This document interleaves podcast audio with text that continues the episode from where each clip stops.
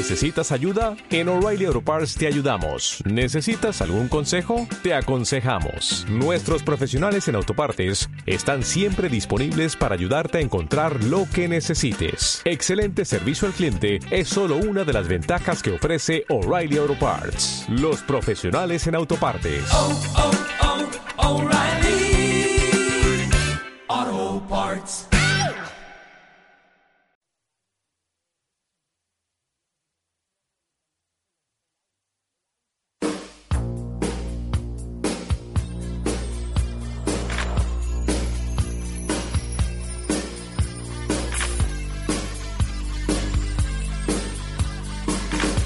Más digital con David Girao.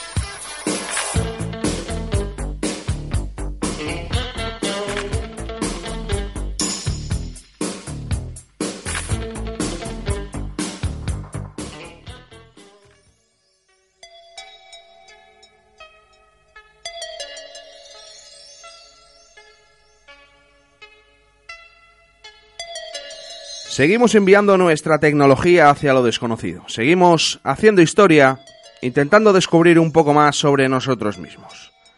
Allá donde no podemos llegar físicamente, mandamos todo nuestro ingenio, ya que nuestro hambre por conocer es más poderoso que nuestras limitaciones biológicas. Hemos sido capaces de crear naves que surcan el espacio a velocidades supersónicas, dotadas de instrumentos tan precisos que la información nos llega como si fuéramos nosotros mismos los que alzáramos la mano para tomar muestras. Podemos enviar robots a planetas en el que una sola bocanada de aire sería fatal para nosotros y que son capaces de enviarnos fotografías y datos precisos dignos del mejor corresponsal.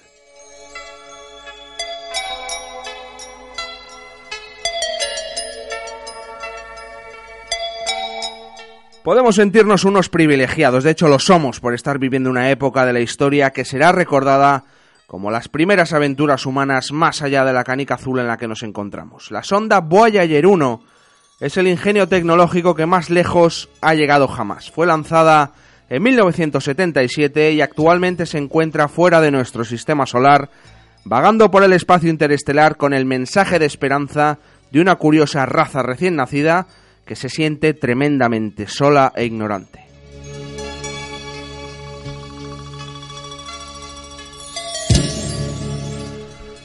Hemos hecho historia, seguimos haciendo historia y vamos muy poco a poco corriendo la cortina del desconocimiento. El próximo 15 de julio, una sonda llamada New Horizons que salió de la Tierra hace casi 10 años está a punto de tener un encuentro muy cercano con Plutón un planeta que orbita a casi 7,5 billones de kilómetros de nuestro Sol. Billones.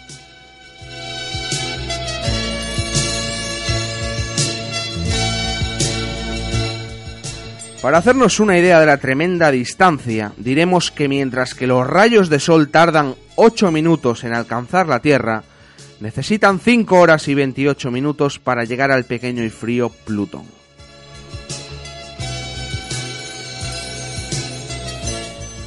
Quedan tres días para que la New Horizons llegue a su destino y complete eh, su misión. Por eso hoy en Más Digital hemos querido saber más acerca de este apasionante invento y cómo es posible que logre algo que hasta hace muy poco tiempo estaba reservado únicamente a la imaginación de los escritores de ciencia ficción. Poneros cómodos y prepararos para aguantar varios Gs de presión. Despegamos.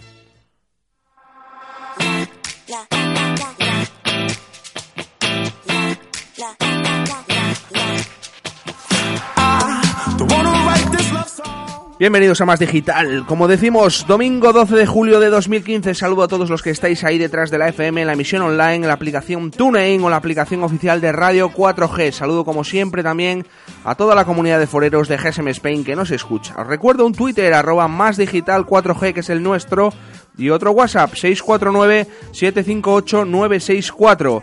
Lo que digo, vamos a hablar de sondas espaciales, vamos a andar, a hablar de esa tecnología que enviamos para conocer un poco más pues esos interrogantes que tenemos en el aire y para ayudarnos a entenderlo todo mucho mejor hoy vuelve a más digital Ángel Ruiz Camuñas físico y astrónomo, investigador del IFCA, Instituto de Física de Cantabria. Bienvenido Ángel.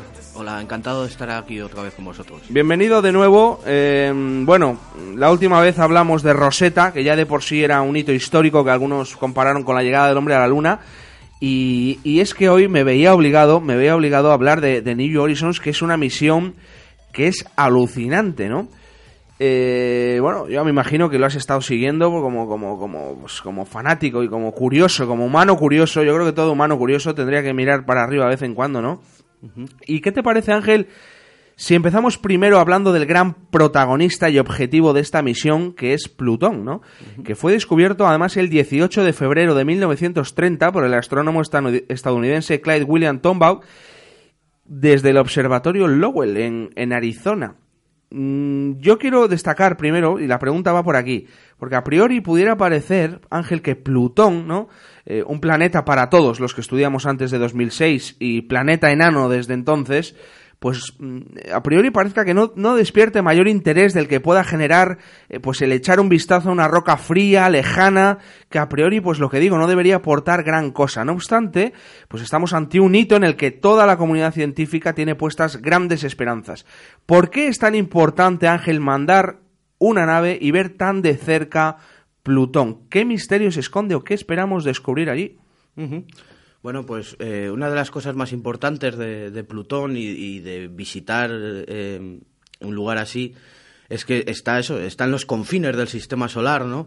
Es un planeta, bueno, un planeta enano hoy en día, eh, que es totalmente distinto a, los planetas que conocemos, ¿no? No es para nada similar a los planetas rocosos del interior del sistema solar, ni a los gigantes gaseosos de, de las zonas eh, más externas, como Júpiter o Saturno. Entonces, eh, eh, llegar, a, llegar allí es una, es una manera de entender esa, esa parte del sistema solar y al ser tan externa, eh, es una zona mucho menos evolucionada, entonces te permite conocer mejor cuáles fueron los orígenes del sistema, del sistema solar. Y recordemos también que la misión de New Horizons no es solo visitar Plutón, sino luego continuar y mm, explorar mejor toda esa zona del sistema solar que se llama el cinturón de Kuiper. ¿Hay alguna razón, eh, Ángel, que pueda explicar eh, por qué lo que tú dices, por qué Plutón es un planeta tan raro?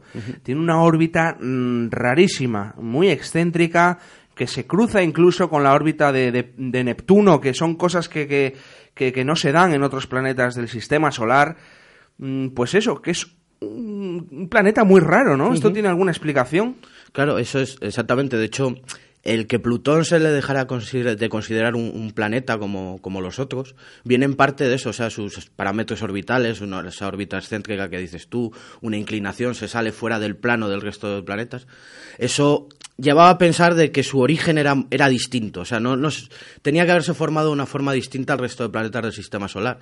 Y la explicación es esa, eh, mientras que la formación del resto de planetas del sistema solar es sigue una serie de procesos. Plutón es como un resto de, de- de esa, de esa formación.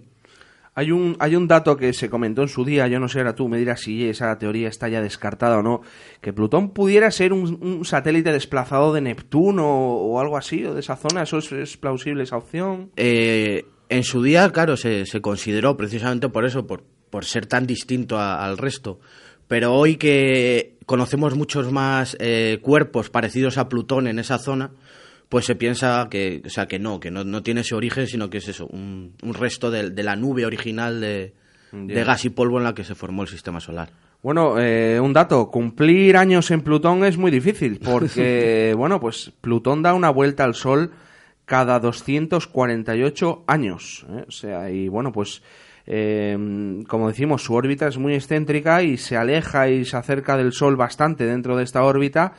Y el punto más cercano, la, la última vez que se acercó Plutón, lo más cerca, lo más cerca que estuvo del Sol, que aún así es muy lejos, fue en el 89 y, y el dato está en que eh, actualmente se está alejando del Sol Plutón y no volverá a estar en su punto más cercano hasta el año 2226. ¿eh? Ahí es nada, ahí es nada. Luego otra cosa curiosa, Ángel, Plutón es un planeta chiquitín, que por eso fue desplazado a, a planeta enano por, por, por la comunidad científica, pero que está lleno de satélites y no sabemos si descubriremos más. Esto es muy raro, ¿no? Que, que un planeta tan pequeño tenga satélites. Tiene, de hecho, hemos descubierto cinco, ¿no? Como son Caronte, Hydra, Nix, Cerbero y, y Estiga. Y, y esto, esto también es muy raro, ¿no?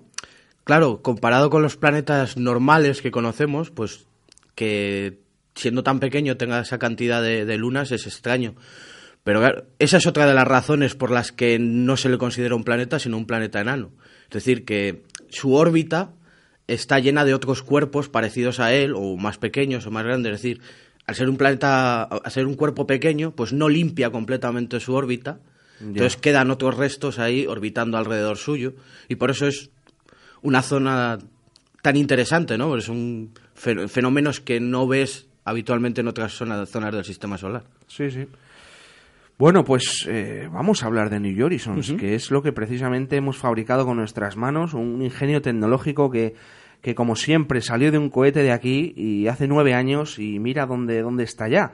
Eh, yo primero te voy a preguntar una cosa antes de entrar un poco técnicamente en lo que lleva esta máquina. Eh, yo creo que, bueno, el, objetivo, lo que ni se esperan ni por asomo, ¿no? Los, los, los ideadores eh, de, de New Horizons, de esta sonda es, y no está diseñada para ello incluso, encontrar vida, ¿no? O sea, eh, se descarta completamente que en Plutón pueda haber ni siquiera vida microbiana, ¿no? O no es descartable nada en el, en el espacio. Bueno, descartar completamente es complicado, ¿no? Eh, de hecho, eh, sí que hay ciertas ideas de que quizá podría ser posible, porque se sospecha, con los pocos datos que se tienen en día, en día de Plutón, pero que pasa, puede pasar algo parecido a, a las lunas de Júpiter o de Saturno, ¿no? Que son, que está su superficie cubierta de hielo, pero que en su interior es posible que exista agua líquida. Lo que pasa es que, claro, el, el problema de Plutón es que está tan alejado del Sol y es tan pequeño que es más complicado que, que ese agua que pueda haber en su interior esté lo suficientemente caliente, o sea, que tenga una fuente de energía lo suficientemente grande como para que sea capaz de, de que se desarrolle vida. Pero, claro, nunca, nunca lo podremos saber hasta que no lo miremos en- en detalle. O sea que es difícil que, que se repita, bueno, que se, que se dé lo que, lo que escribió en su día Howard Phillips Lovecraft, que, que imaginó que en Plutón, ¿no? Había allí, estaba allí gente danzando por allí, pero eso, vamos, Sí, descartable. eso va a ser un poco más complicado. Bueno, pues New Horizons. eh, Ángel, ¿qué me puedes contar de esta nave? ¿Qué, qué tiene? ¿Qué, por, qué, qué- qué instrumentos? ¿Qué, qué cámaras? eh, todo esto que nos encanta en Más Digital. eh, pues eso que hemos hecho con nuestras propias manos, que hemos lanzado hace 10 años y que está a punto de acercarse lo más posible a, a Plutón. Pues bueno, eh, eh, New Horizons tiene, tiene siete instrumentos. pues, obviamente están diseñados pues para cumplir eh, los distintos objetivos de la misión, que son objetivos muy, muy, muy simples. Es decir, pues claro, como casi no conocemos nada de Plutón, pues la, la idea de New Horizons es llegar allí y ver qué forma tiene la superficie, si tiene estructuras geológicas o no, qué composición tiene su atmósfera, porque Plutón tiene una, una atmósfera muy tenue. Pero, y- pero tiene, es curioso. tiene, sí, porque se sospecha que se genera por, eh, por la sublimación, es decir, la- el paso de, de sólido a gas directamente de, del hielo que tiene, que tiene en la superficie. Entonces se sospecha que hay, o sea, se sabe que hay una, una atmósfera muy tenue. Entonces la idea es estudiar esa atmósfera y también estudiar cómo interacciona esa atmósfera con el viento solar. Y entonces los instrumentos son siete, están diseñados para eso. Hay espectrógrafos, eh, medidores de plasma, etcétera. Y tiene dos cámaras. Eh, una que es una cámara de larga distancia, que se llama LORRI, que es la, may- la mayoría de fotos que hemos visto hasta, Hasta ahora, ¿no? Eso te iba a decir, son de, de Lorry. Sí, Ajá. que como imaginaréis, pues eh, bueno, es una cámara de alta resolución, pero es un CCD, eso está formado por CCDs y es un CCD de 1024 por 1024 píxeles, es decir, tiene una resolución de más o menos un megapíxel. ¿Por qué mandamos cámaras tan pequeñitas? Eh, es algo que, que la gente pregunta mucho, ¿no? Porque, bueno, pues es, lanzamos lo, lo, lo tecnológicamente más avanzado que tenemos al espacio, pero, pero luego hay instrumentos de estos que llaman la atención, ¿no? Y déjame sumar a ese dato que me has dado, déjame sumar a un dato que yo mm, creo que lo tengo correcto, pero, pero el ordenador, uno de los ordenadores de a bordo que lleva la máquina, creo que tiene como 12 megahercios o algo así de velocidad. eh. todo parece un poco setentero todo, ¿no? Eh, bueno, en parte no, no te falta razón en eso porque, claro, para mandar tecnología al, al espacio tiene que estar muy probada. tienes que saber muy bien que no te va a fallar. Entonces, claro, no lanzas lo último de lo último porque pues igual te falla o no funciona exactamente como tú esperabas. Y luego aparte, pues claro, seguro que lo habéis hablado mil veces en el programa, que solo los no solo importa lo- los numeritos, ¿no? O sea, los megapíxeles o, o los megahercios o tal, sino para qué y cómo se construye eso y qué otras, por ejemplo, la, la óptica, cosas así. Pues, por ejemplo, en este caso se usan CCDs más pequeños porque tú buscas resolución muy, muy alta. Entonces, realmente eh, tú cubres muy poco espacio de, de cielo, entonces no necesitas un CCD muy grande. Ya. Lo que necesitas es un CCD que responda muy bien a, a la, a la señal que te llega. Ya, ya. Nosotros eh, montamos la, la New Horizons o Nuevos Horizontes, como la llaman por ahí también. eh, la montamos en un cohete en, Ca- en Cabo Cañaveral en el, en el 2006, el 19 de enero. La pegamos el petardazo para arriba, salió disparada y llegó donde suelen llegar un poco todas, ¿no? Llegan a Júpiter, donde pegan ese tirón gravitacional eh, que les hace coger velocidad. ¿Cómo, ¿Cómo funciona? Recordamos un poco cómo funciona el tema del tirón gravitacional, que es súper interesante, Ángel. Bueno, pues la idea es muy sencilla, es básicamente utilizar la, la- la energía gravitatoria de- del planeta, quitarle un poquitín, que el planeta pues ni se entera porque es muy grande, y, us- y usarla para, para acelerar la, la- la propia nave.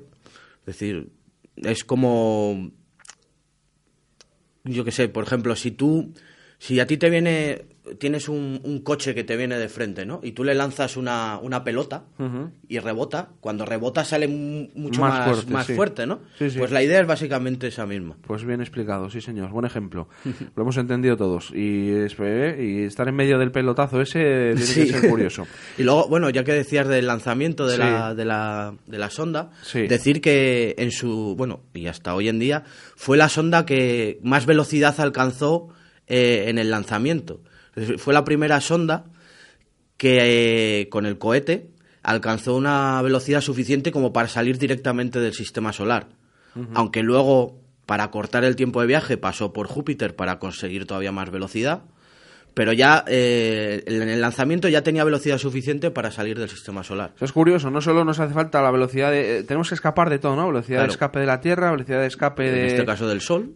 y del sol y luego eh, eh, puede haber hasta incluso influencia bueno pero esto ya vamos a dejarlo un poco para el futuro pero tenemos que escapar del tema de nuestro sistema solar y luego habrá en el momento dado escapar de la influencia eh, galáctica que eso será Claro, si, si quisieras lanza- si qui- quisieras sacar una nave fuera de la galaxia, pues tendrías que hacerlo, pero vamos. Creo que hoy en día nos queda un poco lejos eso. Pues hablando de récords, eh, con ese dato que has dado tan bueno, eh, después de las Voyager 1 y 2 lanzadas en los 70, esta New Horizons es el, el objeto humano que más velocidad ha alcanzado nunca, lo más rápido que hemos construido. Esto va por el espacio a 15,1 kilómetros por segundo, o sea, cada segundo se mete 15 kilómetros, pum, pum, pum, pum, y aún así ha tardado nueve años en, en llegar a, a Plutón, que, que ya está bien, ¿eh? Sí, que sí. ya está bien. Para que os hagáis una idea de, de la distancia. Si. Si fuéramos, eh, yo qué sé, en un avión, con la velocidad que se alcanza, eh, que se alcanza media de, en un avión, pues hubiera tardado unos 700 años en llegar a Plutón. Vaya, pues sí, sí. Nos deja, vamos, eh, nos hace pues más pequeños todavía. Una cosa curiosa que quiero comentar de esta sonda, eh, aparte de, de que ahora comentamos algún instrumento más, eh, es que siempre solemos meter en estos, en estos inventos que hacemos, solemos meter cosillas. eh, Tienes apuntado por ahí, Sí. te dejo que me lo comentes porque a mí me ha dejado alucinado lo que lleva la New Horizons aparte de instrumentos tecnológicos, Ángel. Pues yo creo que una de las cosas más bonitas que lleva es que lleva eh, unas, unas pocas cenizas de- del descubridor de, de- de Plutón, el hombre que comentabas antes, eh, Clyde Tombaugh. Sí, sí.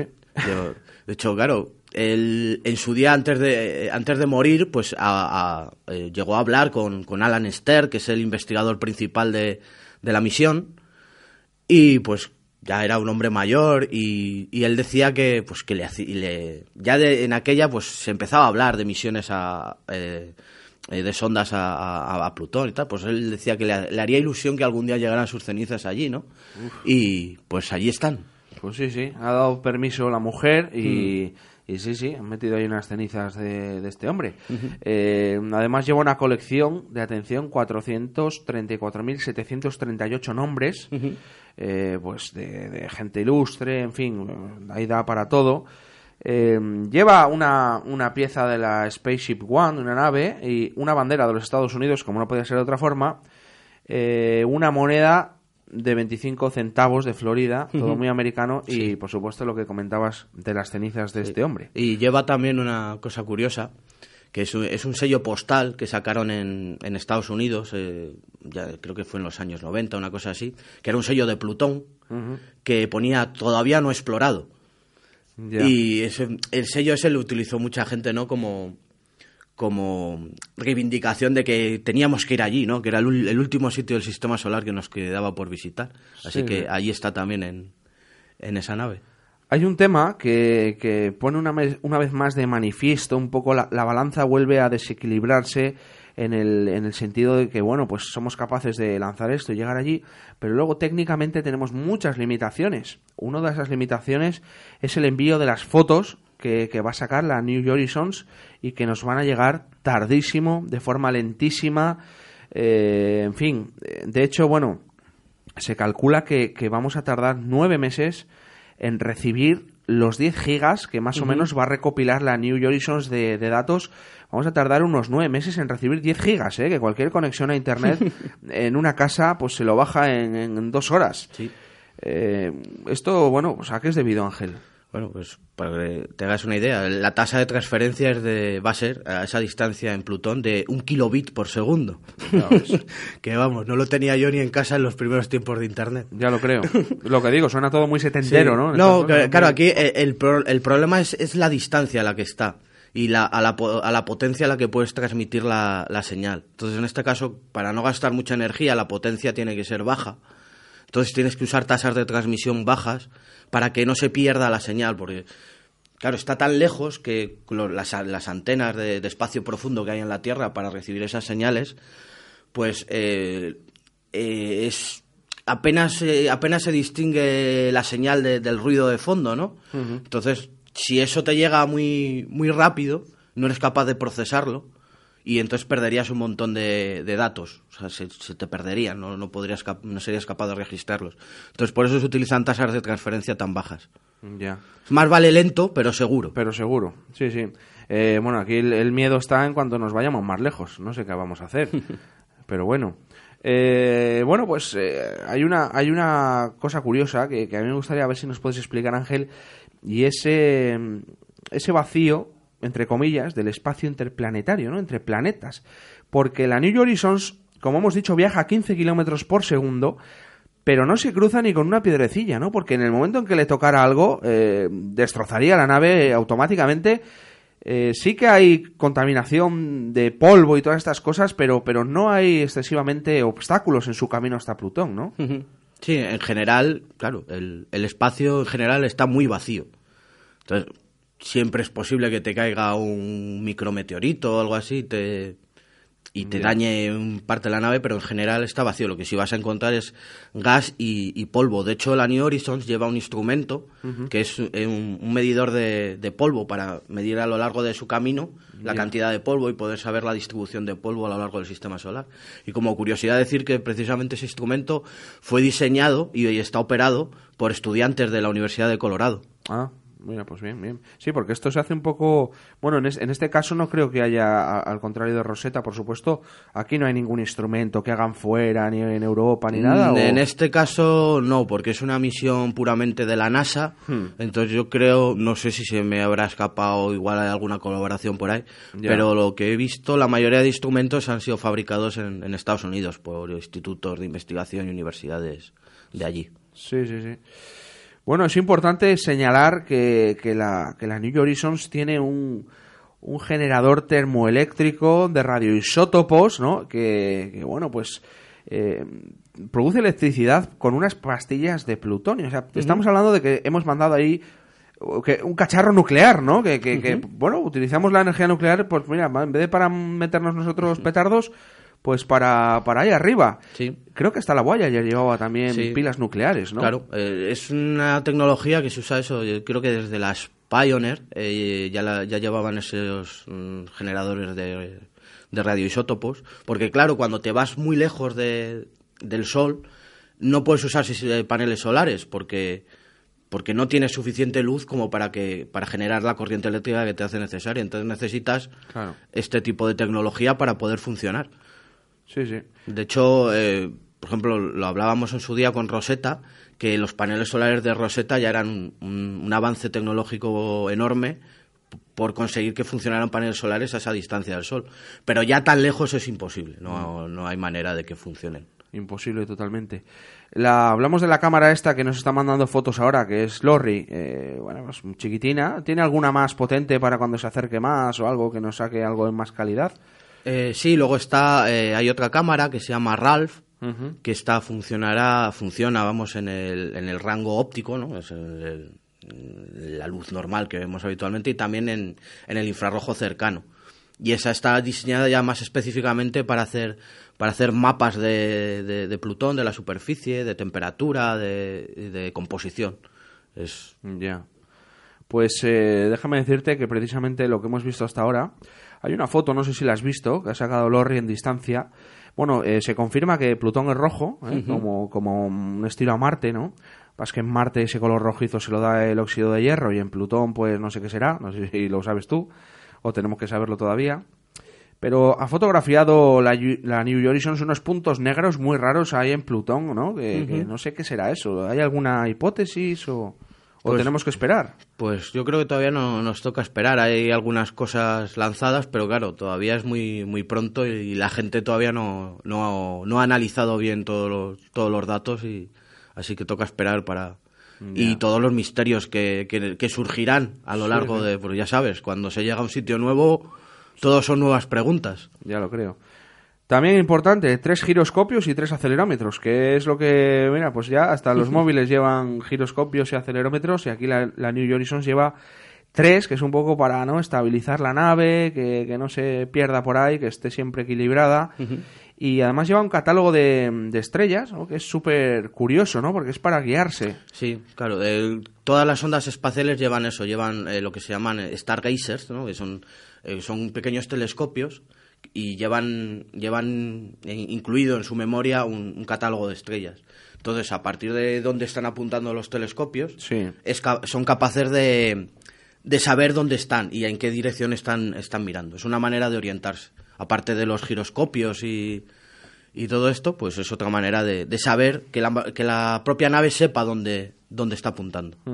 Porque claro, hay que decir que toda que la nave va es completamente autónoma, porque está a tal distancia que si tú quieres mandarle una señal o una orden a ella te tarda ahora mismo pues más de cuatro horas en llegar. Entonces claro, tiene que estar eh, que sea autónoma, que los ordenadores sean capaces de tomar decisiones, que sea capaz de orientarse ella misma y que no se pierda, claro. Sí, sí, qué pasada.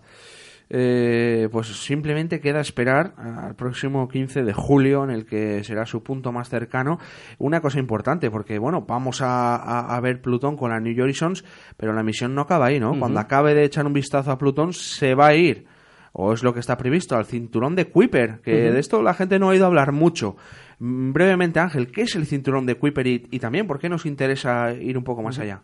Pues eh, la misma razón de antes de, de Plutón, ¿no? Ese cinturón de Kuiper es, eh, o sea, Plutón pertenece, a- pertenece a ese cinturón y es una, una zona de, de restos, de planetoides y asteroides que están en, en lo- en las afueras del sistema solar y que es eso, es- son restos de la formación de- de- del sistema solar. Entonces, por eso es interesante conocer toda esa zona. O sea, de hecho, una vez que pase New Horizons de, de Plutón, Sí. pues ya, ya hay buscados tres posibles candidatos que están que los localizaron con el telescopio espacial Hubble y pues ya es cuestión de ver si consiguen el dinero para, para seguir con la misión, que supongo que sí, y pues ya decidirse hacia, hacia dónde van. Bueno, pues eh, una vez que Plutón, que parece la frontera de como de lo más eh, grande, ¿no? El sistema solar como, como planeta en sí que podemos descubrir, eh, si no hay alguna sorpresa por ahí, ¿no? Planeta X o cosas de esas, eh, que se supone que era Plutón, ¿no? Planeta X eh, es lo que andaba buscando su descubridor y descubrió Plutón, pero se habla de que puede haber uno más allá, eh, otro planeta incluso grande que pueda tener influencia por esa órbita excéntrica de Plutón y cosas así, pero bueno, eso ya es más difícil, ¿no? Porque si nos vamos más lejos, lógicamente tenemos que descubrir métodos más rápidos para ir. Es, es- está, es posible, estará en nuestras manos. Eh, se habla de tecnología iónica, eh, no sé, de las velas solares, algo que nos haga ir más rápido que, que la propia eh, te- tecnología de propulsión, que se nos está quedando muy limitada, ¿no, Ángel? Mm, Ahí eh, el problema principal es sacar las cosas de la Tierra. Es decir, poner cualquier cosa en órbita es extremadamente caro y, y el peso te limita muchísimo. O sea, una, por ejemplo, una de las razones de que New Horizons no, no se quede en órbita alrededor de Plutón es que tendría que frenar. O sea, tendría que perder un 90% de, de esa velocidad tan enorme que tiene. Entonces, para hacer eso necesitaría llevar mil veces más, más combustible que, que el que tiene. Entonces, claro, poner ese- esa cantidad de combustible en órbita sería casi imposible. Entonces, ese es el mayor problema. Y luego, aparte, pues eso, la tecnología de, de propulsión, pues hay ideas como la que dices tú de, de la, de la aceleración iónica, cosas así, que tiene sus ventajas de que necesitas mucho menos combustible, entonces necesitas menos, poner menos masa en órbita y alcanzas velocidades mucho más altas, lo que pasa que tardas más en alcanzarlas, la aceleración es muy pequeña. Entonces, hay, hay que jugar con esas. Hoy en día, con la tecnología que tenemos, Estamos Eh, jorobados. sí. De hecho, parece que el futuro pasa no por enviar misiones, ¿no? Que, que lleguen cuando lleguen y que los datos los reciban, pues nuestros no, no tataranetos, mucho más. Sí. Eh, Si quisiéramos, por ejemplo, pues eso, explorar eh, planetas o estrellas eh, fuera del, del sistema solar, pues claro, imagínate la, los centenares, incluso miles de años que se tardaría en llegar con esta tecnología. Madre mía. Pero miedo, bueno. miedo da solo de pensarlo. Pues nada, Ángel, eh, nada, simplemente agradecerte una vez más tu presencia en Más Digital, que nos hayas explicado de forma tan clara cómo funciona este invento tecnológico tan alucinante que hemos lanzado ahí arriba. El 15 de julio estamos atentos a ese aproximamiento a, a Plutón que va a ser alucinante y seguimos hablando. Muchísimas gracias, Ángel. Encantado. Oíd Radio 4G Cantabria, 87.7 FM. Teria Yabar, tu tienda de moda en Santander. En nuestra tienda encontrarás las mejores tendencias y el mejor vestuario, por supuesto, al mejor precio. Teria Yabar es exclusividad y originalidad. Si te quieres sentir especial, visítanos en Santander. Teria Yabar está en la calle San Francisco, número 3. Café Barambigú te sorprende este verano y te lo pone fácil para disfrutar de la playa preparándote la bolsa de comida desde 5 euros. Además, los viernes y sábados puedes aprovechar la hora feliz de 1 a 2 para degustar los mejores combinados acompañados de raciones, sándwiches, bocadillos y hamburguesas, todo con elaboración casera. Recuerda, abrimos de lunes a viernes de 9 de la mañana a 12 de la noche y hasta las 3 los fines de semana. Café Barambigú en Torrelavega. Reservas en el 942 083 624. McFly, todas nuestras pizzas por 6 euros, en local o a domicilio. Teléfono 942 180360. De lunes a jueves y los viernes, sábados y domingos al mediodía. Pizzas artesanas italianas con elaboración de la masa diaria, con aceite de oliva, harina y tomate italianas. Alonso Astúlez 4, zona de vinos, Torre la Vega. Abren todos los días al mediodía con la misma promoción con reparto a domicilio. Terraza musical La Cala, en Suances, el ambiente, la música y las fiestas con las que te sorprenderemos este verano. No te olvides que formamos parte del Farrero, donde disfrutarás de la mejor movida los fines de semana y ahora, en verano, los miércoles tendrás las mejores copas, además de grandes sorpresas. Este verano, Terraza musical La Cala y el Farrero, Parque El Espadañal, en Suances, donde está lo bueno. ¿No conoces Bar Yolka? ¿A qué esperas para visitar el Bar Yolka donde puedes disfrutar de su menú diario de lunes a viernes con dos primeros a elegir, dos segundos, acompañados del mejor refresco más el postre y el café por solo 9 euros con el IVA incluido? ¿Has oído bien? Por solo 9 euros. El Bar Yolka se encuentra detrás del Carrefour de Peñacastillo, en la rotonda del primero de mayo, dirección El Corte Inglés.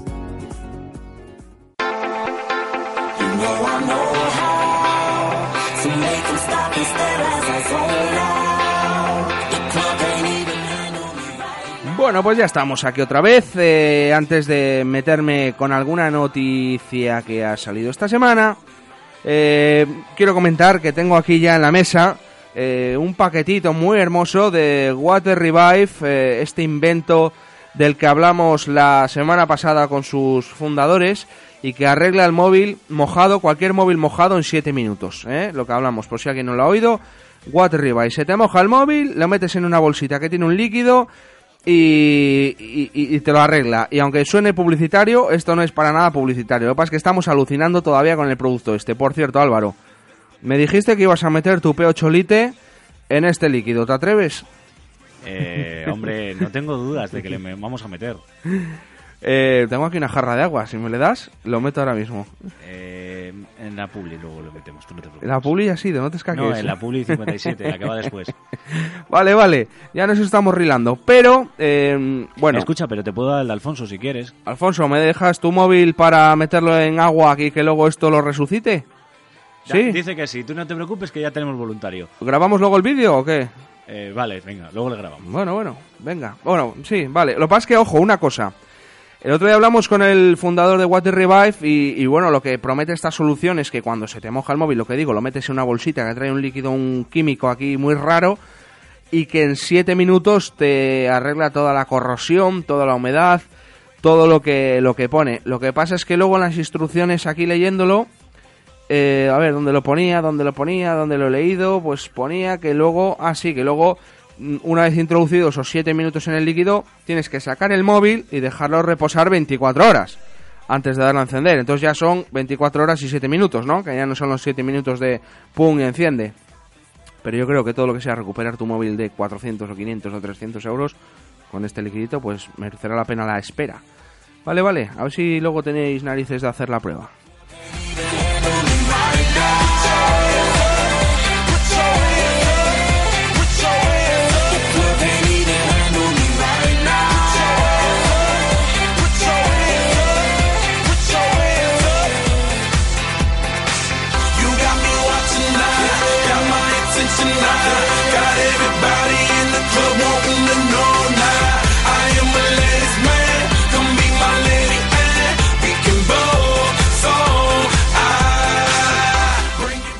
Bueno, vamos con el consejo de seguridad de esta semana de ESET, que esta semana trae tela porque avisamos hace, hace unas semanas de, de unos correos de suplantación de identidad de Movistar que te mandaban una factura falsa y que, y que bueno, que, que- era un exe que te metía un troyano. Pues ESET vuelve a avisar que sus laboratorios han detectado una nueva oleada de estos correos falsos que suplantan a Movistar y que dicen que tienes una factura y que en cuanto pinchas en esa supuesta factura camuflada con un PDF, eh, doble extensión, es el truco de la doble extensión, te meten un factura no sé qué punto pdf punto exe entonces los ordenadores sobre todo Windows que trae por defecto ver solo el icono eh, y ver que parece un PDF no trae por defecto como antiguamente ver la extensión hay que ponerlo manualmente en muchos Windows pues te lo comes y mucha gente pincha y se lo está tragando mucho cuidado porque está avisando ESET mm, que es una aliada importante ¿eh? porque es un troyano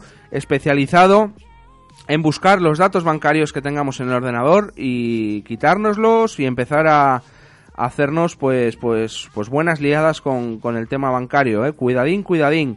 De hecho, según los datos del servicio Virus Radar de ESET, eh, el 8 de julio la detección de esta amenaza suponía el 22% del total de amenazas reportadas en sus laboratorios, o sea que no es tontería lo de siempre, antes de que mm, abrir cualquier cosa, echarle un vistazo, ver la, ver la extensión y, y no, no fiarse. Por supuesto, por supuesto, todos los que tienen instalado el antivirus NOT32, todos los que tienen ese antibalas, por mucho que pincharan en ese archivo, pues eh, no sufrieron la infección, ya que fue completamente bloqueado.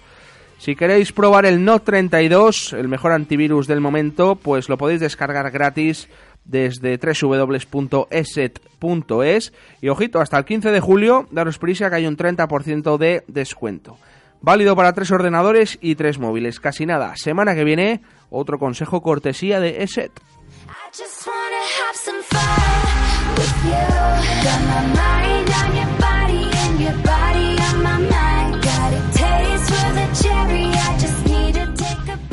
Álvaro Sonido, ábrete el micro. Abierto. Eh, ¿Usas WhatsApp web? Eh, sí. Lo usas. Que no ha cambiado nada desde que salió. Vale, pues eh, vamos a... Te voy a comentar novedades que te van a gustar. Ya hay novedades. ¿Hay novedades? Sí, señor. Después, bueno, salió como WhatsApp web, ya sabe la gente que es el WhatsApp, pero en el ordenador, que es oficial. Salió con un método, bueno, muy tosco, muy, muy poquitas cosas que hacer, pero se ha renovado. Si os metéis ahora mismo en web.whatsapp.com y tenéis ahí vuestro WhatsApp, pues ahora veis que podéis gestionar directamente la foto de perfil, el estado, el estado de los grupos, la foto de los grupos, cosas que no se podían hacer, eh, activar chats, silenciarlos, salirte de un grupo incluso, ver su información y gestionar las conversaciones, pues eh, eliminándolas o archivándolas. Cositas que se van añadiendo ahí. Importante, que mucha gente dirá, pero esto no lo he probado nunca. Pues es súper fácil. En vuestro WhatsApp, en- cuando le vais a dar al botón del desplegable de, los donde están los ajustes, pero sin entrar a ajustes, en el menú desplegable de la derecha, veis una opción que se llama WhatsApp Web. Vale, WhatsApp Web le pegáis ahí en el móvil y os sale como si tuvierais puesta la cámara de fotos, como si fuerais a sacar una foto. No pasa nada, porque eso no es para que os tiréis una foto, es para que vayáis a, a web.whatsapp.com web.whatsapp.com y desde ahí escaneáis el código que aparece, que aparece un código BIDI, lo escaneáis con esa cámara, con la cámara del móvil, placa y automáticamente todo el WhatsApp, todas las conversaciones, todo lo que tenéis se pone en el ordenador. Súper fácil y ahora pues más dinámico que nunca, Álvaro, ¿no? Y que se siga renovando. Pues sí, la verdad, porque sobre todo los que lo utilizamos en el trabajo o en casa cuando tenemos muchas conversaciones, que esos que somos torpecillos con las teclas en el móvil, pues el teclado nos ayuda a escribir más rápido. Sí, sí. Así te escribo esas parrafadas que te gustan. Eh, me encantan, me encantan. Alguna vez haces copia y pega, ¿eh? Con tus parrafadas, ¿eh? También, claro, pero es que no nos vamos a engañar. eh, El control V y el control C de toda la vida. Pues sí, ¿qué, qué qué sería sin ello? Ese, ese hombre el que lo inventó sí que se merece un monumento en donde sea, sobre todo el del control Z. Pues vale, WhatsApp Web se renueva.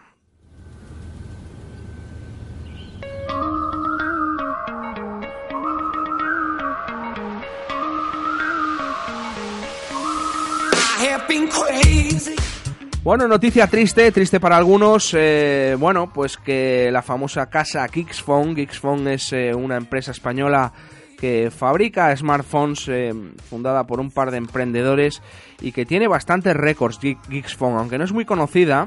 eh, esta aventura que comenzó en 2009, eh, bueno, pues fue la primera, la primera compañía que desarrolló un smartphone en España la primera en lanzar un teléfono Android en Europa y la primera marca a nivel mundial que se aventuró a lanzar un móvil con Firefox eh, como sistema operativo, ¿no? Mm, Geeksphone tenía bastante repercusión a, nivel mundial, nota de prensa que lanzaba, nota de prensa que era recogida no solo por los medios españoles, sino por medios de todo el mundo. Y ahora han anunciado que cesan su actividad como fabricante de smartphones. Geeksphone fue fundado por dos personas, Javier Agüera y, y Rodrigo eh, Silva Ramos, que le entrevistamos en Más Digital hace tiempo, y cada uno se va por un sitio. Mientras que Rodrigo ha fundado Geeksme, que es una compañía especializada en hacer wearables, pulseritas y relojes, veremos a ver qué saca, pues eh, Javier se ha centrado en el tema Blackphone, que es eh, un terminal que lanzó Geeksphone y que es un, bueno, pues especializado en seguridad. Lo que va a hacer Javier es especializarse en seguridad móvil, porque mm, en sus propias palabras, eh, un chaval que tiene, ojo, 23 años, lo que dice es que cree que la privacidad es un tema muy importante y que la gente se dará cuenta de que existe un problema a medida que pase el tiempo. Eh, bueno, pues ni- son dos, dos, cada uno se va por un lado completamente diferente y bueno, pues deseamos todo lo mejor a, a la comunidad de Geeksphone y que vengan pronto con, con cosillas pues como las que nos han estado ofreciendo.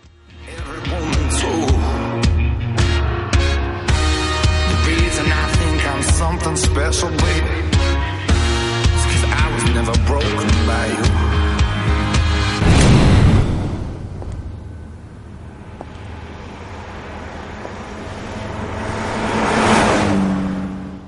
Bueno, antes de irnos con Ángel Santiago y los videojuegos, eh, quiero comentar pues eh, una noticia que, nos ha puesto muy contentos esta semana. Y es que Ada Colau, la, nueva, pre- la nueva alcalde, alcaldesa de, de Barcelona, eh, bueno, pues ha ratificado el compromiso de la ciudad con el Mobile World Congress, la feria más importante de la telefonía móvil que se celebra todos los años en Barcelona, que deja un auténtico pastizal en la ciudad en sus cuatro días. Dejan, bueno, de hecho la última edición, en esos tres días, cuatro días de feria, pasaron por la ciudad 93.000 personas asistentes a la feria y se dejó en Barcelona 435 millones de euros. ¿eh? Taxistas, hoteles, todo el mundo pues pilla su, su cachito, eh, pues eso, relativo a esta feria que es súper importante. Había rumores sobre el compromiso de Ada Colau con, con la feria. No, no, no, no, pues de hecho ya, ella declaró oficialmente antes eh, de ser alcaldesa que no le gustaba mucho el tema este de las telecomunicaciones en Barcelona, de la feria, de la globalización, del no sé qué, no sé cuánto.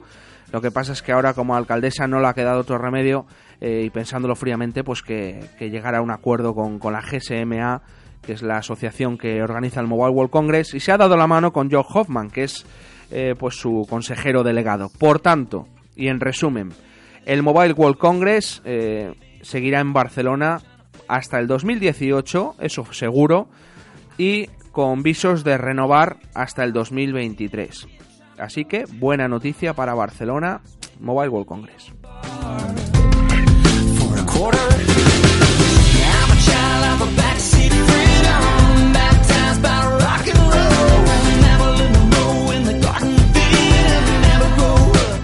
Bueno, vamos a sacar el mando y vamos a echar unas partidillas con Ángel Santiago.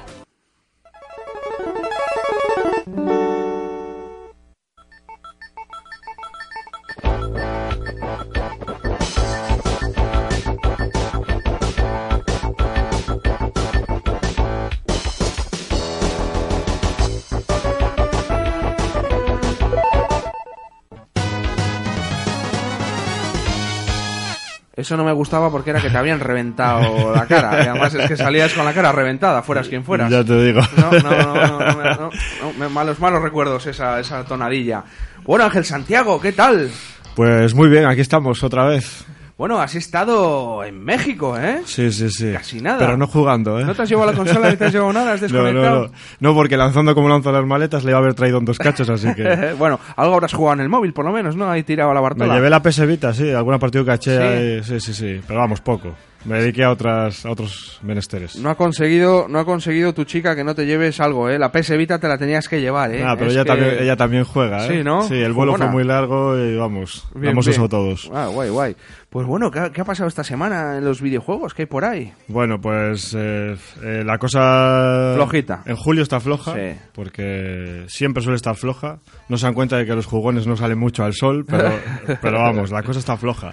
Eh, lo que me decías de Street Fighter, Te comentaba antes, sí, que... han dicho, bueno, ha sido en San Diego, ¿no? La Comic Con. Sí. Y han hablado algo de que si... Algo de Ken, eh, como que confirmar el personaje de... Bueno, eh, han confirmado, ha salido este hombre, no me acuerdo cómo se llama, vestido de blanca, este... mm, Ahí lo diré.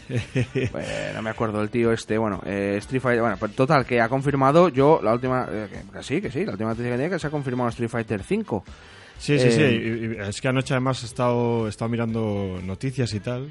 Y, De- y lo- o sea, la, la tenía pendiente ahí de, de eso que lees el, el enunciado, digamos, y la tenía Sí. pendiente de tal y me he quedado, no entré, vamos. Bueno, eh, sa- sale, de hecho se ha mostrado el aspecto de, de Ken y Sí, alguna cosa sí, más que tiene un poco pinta de... Ahora no sé. te voy a decir la pinta del Ken. Pues eso te digo, lo estoy viendo ahora mismo. No se han equivocado de Ken, el antiguo Ken de Street Fighter o Ken el novio de la Barbie con Belena. Sí, tal. sí, sí, parece un poco A Ken... mí la cara que he visto no me ha gustado, no me ha gustado mucho. Pero es bueno, un poco Flory Power este Ken, sí, ¿no? es hippie, Sí, sí, no sé. no se pelea, lanza flores. Bueno, a ver, a ver qué, qué tollina reparte. Y bueno, también aprovecharon allí para, para presentar del nuevo Call of Duty que va a salir eh, el tema de los zombies, Sí. que se va a llamar Shadow of Evil y va a ser un modo cooperativo de supervivencia zombie que vendrá incluido en Black Ops 3. Eh, ya, han ya han presentado ahí como una especie de gameplay, está... Está como basado en los años 40, tiene como un toque de esto rollo mafia de aquella época, con Thompson, con ametralladoras Thompson y todo esto, y tema zombies. Yo el vídeo que he visto, la verdad que te entra ahí... Thompson y zombies, no necesito más. No necesito más. Sí, sí, sí. tiene, tiene buena pinta, ¿eh? Yo os invito a que entréis en YouTube y miréis el, el vídeo porque merece la pena.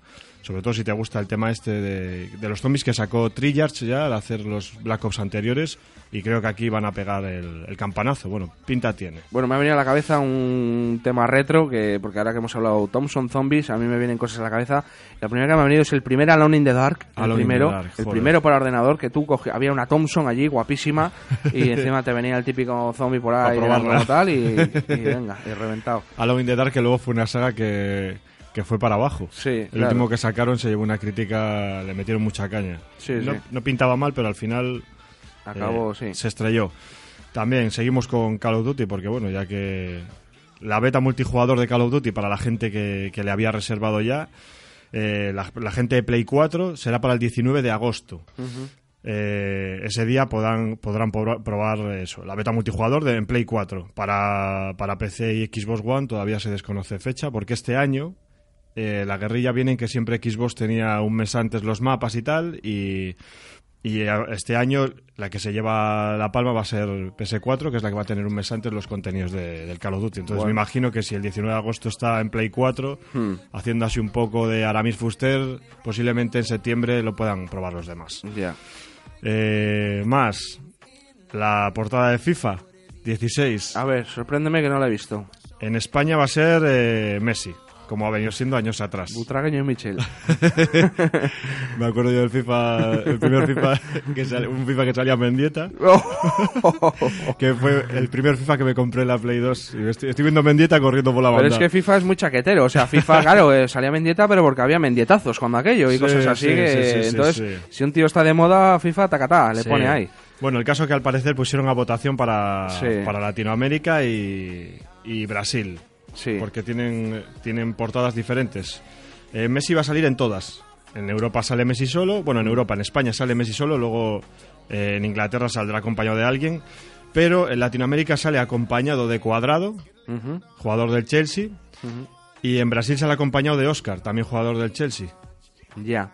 ¿Y no hay ninguna edición, Ángel, que se atreva a poner un jugador con una chica futbolista ahora que lo van a poner? Sería Pues yo creo que hubiese sido, hubiese sido lo suyo, ya que van a meter el nuevo modo este con fútbol, o sea, equipos femeninos y, y demás. Y ahora que ha sido el mundial, Eso que es. bueno, que hemos visto que bueno pueden hacer tanto una buena liada como buenos golazos. Sí, sí, sí, sí, está claro. Estás viendo el partido y bueno, es curioso, ¿no? Hay, claro. hay cosas guapas, pero de repente. Sí, a joder. veces dices, menuda pintada. Sí, sí, pero bueno, a ver. Una chica ahí en la portada no habría estado mal, ¿eh? Hubiese sido la manera de reivindicar de verdad eh, los nuevos equipos que van a meter. Mm. Yo creo que ya si, si vas con todo, pues te tiras a la piscina. Sí, sí. Y, y bueno, pues al final eso se, se puso a votación y tal, y, y han salido estos jugadores para las, las diferentes portadas. Luego, eh, juegos que salen este mes. El día 15 sale el, el God of War, el 3, que ya salió para Play 3. Sale una remasterización para la Play 4. Seguimos con los refritos y tal.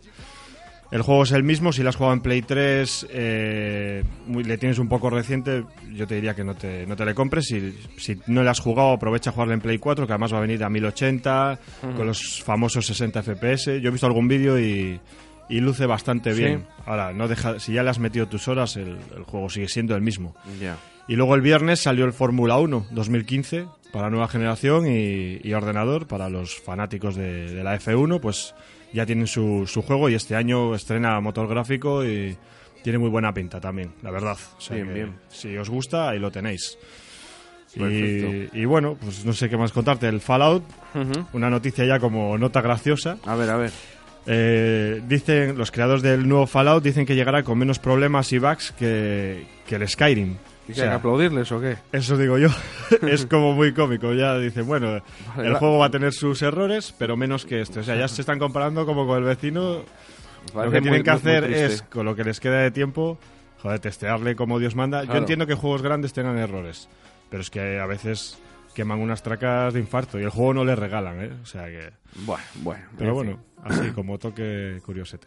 Bueno, Ángel, pues semana que viene damos más caña a los videojuegos, ¿no? Eso es. Seguirá estando la cosa tranquililla, porque estamos en mes Sí, de... sí, sí, está en, la cosa- en tierra de nadie, pero bueno, pero siempre salen cosas. Alguna, alguna cosilla saldrá. Bueno, Ángel, semana que viene más. Venga. wanna leave, so don't, so don't Bueno, vámonos con un par de curiosidades y nos largamos porque esta es buena. El 12 de julio, tal día como hoy, pero de 1960, es decir, hace 45 años exactamente, un día como hoy, no sé si era también domingo, no lo sé, pero era un día como hoy, se lanzaba, atención, el sketch, a, el Echa Sketch, que es el mítico telesketch, eh, considerado por muchos como su primera tablet incluso.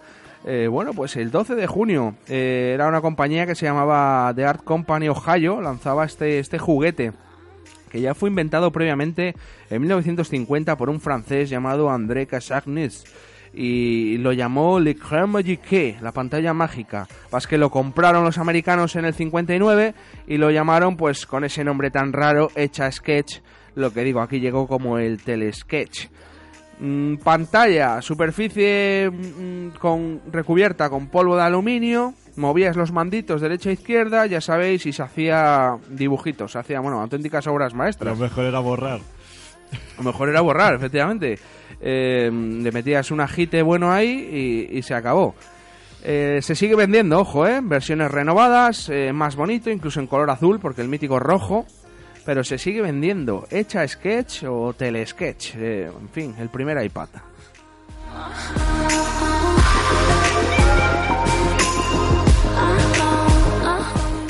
Y nos vamos con un eh, nacimientos muy importante. 12 de julio, tal día como hoy, de 1854, nacía George Eastman, el fundador de nada menos que Kodak, la Eastman Kodak Company. Inventor del rollo de película que sustituyó a la mítica placa de cristal. Y bueno, pues eh, el tío, el 4 de septiembre de 1888, registró la marca Kodak. Y ese mismo año lanzó la Kodak 100 Vista.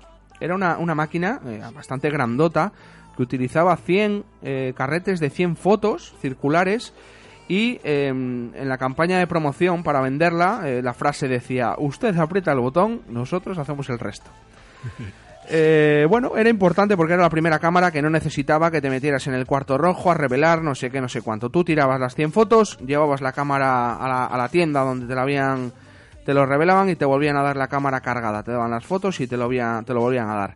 Eastman se volvió, pues, eh, como no era de otra forma, multimillonario, pero el tío estaba un poco mal de la, de la cabeza. Se le fue la olla y se suicidó. El tío dejó una nota escrita, eh, muy, muy curiosa, que decía, a mis amigos, mi trabajo está hecho, ¿por qué esperar? Y se suicidó. Fundador de Kodak. Con esta nos vamos. Fin de semana que viene, más tecnología, más digital. Muchas gracias por estar ahí.